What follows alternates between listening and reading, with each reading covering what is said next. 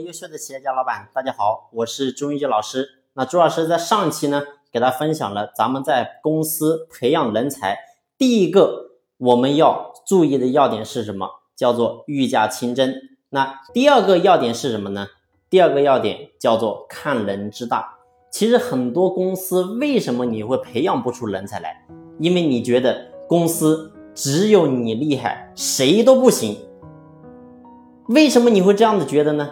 因为很简单，因为你觉得他的水平太 low 了，怎么做都达不到你要的这个结果。但是呢，其实你要去想想，真的是他不行吗？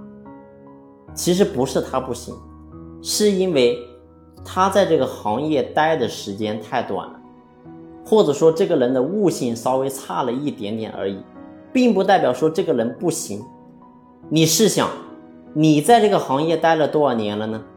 他在这个行业又待了多少年了呢？你在这个行业已经待了十年了，而他呢，只待了几个月。那你凭什么想让他几个月的水平就能够达到你十年的这个水平呢？所以记住，我们一定要看人之大。如果说你看他也不行，看他也不行，看他还是不行，那我告诉你。你会发现，当你的心里已经开始封闭的时候，我说你公司是很难培养出优秀的人才的。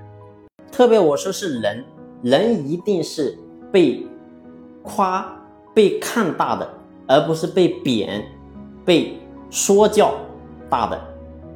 当然呢，在关于这个看人之大这个点呢，其实我觉得，如果是站在这个这个更高的维度来讲，我觉得呢，是咱们老板，你必须要把。你的员工把你想要培养的人，把他当成自己的孩子一样去看待，那这个时候你会发现，你就不会说看不起他了，你就不会觉得他不行了，因为我从来没有看到说这个世界上有哪个父母说看自己的孩子不行的，你会发现，你看你家的小孩哪哪都行，你家的小孩哪哪都没有缺点，但是事实上，你说你家的小孩没有缺点吗？不是的，你家的小孩其实也有很多缺点，但是呢，你会发现在你母性或者说父亲的这种这种加持之下，你会发现你看不到你小孩的任何的缺点。所以呢，我说你家员工也是一样的。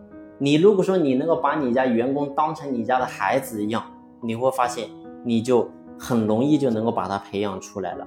所以呢，这是关于在培养人的第二个要点，叫做看人之大。好了，这一期呢就分享到这里，感谢你的用心聆听，谢谢。